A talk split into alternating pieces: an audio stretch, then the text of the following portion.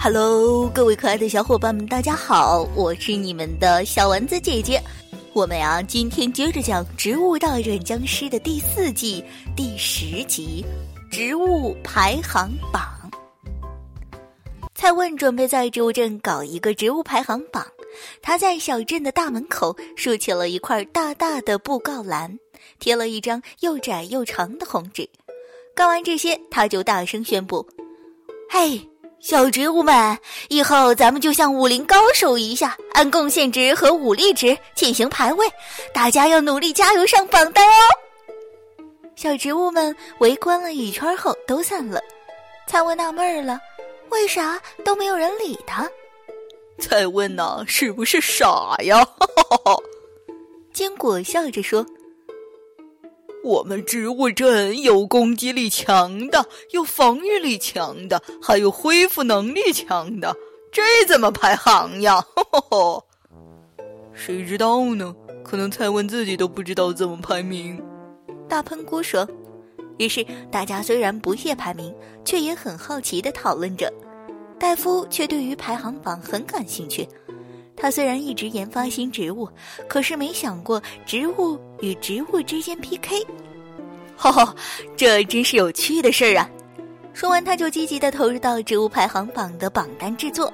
戴夫呼吁小植物们采取自我推荐模式，自愿报名参加。戴夫，我第一个报名吧。说话的是烈焰菇，我的十字攻击能力非常厉害，高伤害，打得也快。是不是可以排在攻击榜的前三名啊？寒冰菇马上反驳说：“你的缓冲太慢，而是最高形态就是个摆设，攻击力还不如初始呢，大招也很坑爹啊！”烈焰菇被反驳的无话可说。要说近战攻击，还得我火草龙啊！要说近战攻击，还得我火龙草呀！哈哈，火龙草喷着火焰说：“我可是两列输出，可以保护双排植物。如果群攻叠加的话，发挥更好的效果。”这时候，樱桃炸弹却出来说：“那你千万别进阶啊！等你进阶后，那蓝色火焰也就出来唬唬人的。自己在家里养烤红薯比较靠谱。”嘿嘿嘿。火龙草被樱桃炸弹怼得脸红起来。你们这些进攻的，还不是要和我们辅助和防御啊？只见飞碟瓜快速的转了过来。我能让僵尸原地旋转七到十秒，而且一飞一大片。如果一旦释放大招，那可不是我吹牛，全屏都秒杀。足足要眩晕十七秒呀！哈哈哈哈！谁有我厉害呀？眩晕洋葱站出来说：“你可别忘了我呀！三阶后我的大招一用，那些僵尸就直接睡死，醒不过来啦！” 嘿嘿。飞碟瓜一想，觉得有道理，就点头同意了。大家怎么忘了我们这些原始植物呢？原始土豆地雷晃晃悠悠的出来，慢腾腾的说：“你只要种下三颗土豆地雷，我能还你整片尸海。”轰轰！万一把我种瓷砖上，哎呀，那简直就是僵尸们的末日！这攻击能力相当的厉害了吧？连小鹏出来挥了挥手，小声说：“那我也挺厉害呀，伤害高，缓冲快，只要群攻就比谁都厉害。”我我我！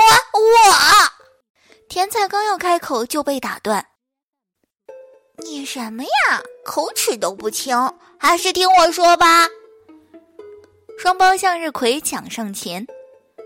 你除了会造阳光，还会啥呀？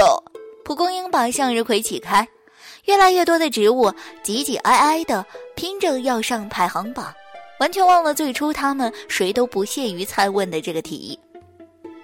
停，停止！戴夫看着植物们渐渐认真，互不相让，赶紧站到高处安抚躁动的大家。其实啊，你们每个人都有自己的优点和缺点，没有谁比谁强。只要离开了团队，一个人单打独斗都没办法胜过僵尸的攻击的。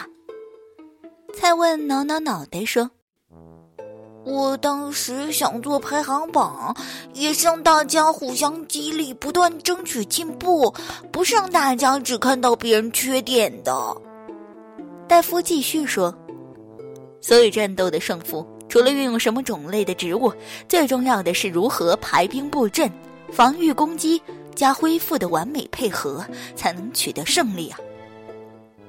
小植物们听完都安静下来，他们每个人心里都非常明白自己的不足，可是总挖空心思去了解别人的不足。却从来没有重视自己的，也没有想过如何改善和提高，反而一直沾沾自喜自己的优点，吹嘘和满足着现有的成绩。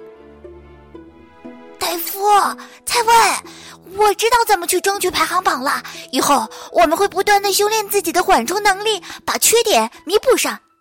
烈焰菇说，其他小植物也纷纷的提出要改善自己不足的地方。戴夫很高兴的说。看来大家都很上进，以后这个排行榜就叫做“缺点改善排行榜”吧。所有植物改善缺点的程度越快越好，就能进入排行榜。每月我将给前十名植物发放每人一瓶能量补充液作为奖励。哈哈哦，太棒了！这实在是太棒了！耶！小植物们欢呼起来。从此，植物站门口的排行榜月月更新。每个上榜的植物都是积极提升自我、不断进步的优秀小植物。蔡问排行榜的初衷也实现了，植物们正视自己的缺点后，提升效果特别显著，战斗力也不断的加强。自此之后，僵尸们以为自己掌握了某种植物的缺点，并进行的攻击布阵一再的失败。他们不知道，一个小小的榜单就是植物们胜利的小秘诀。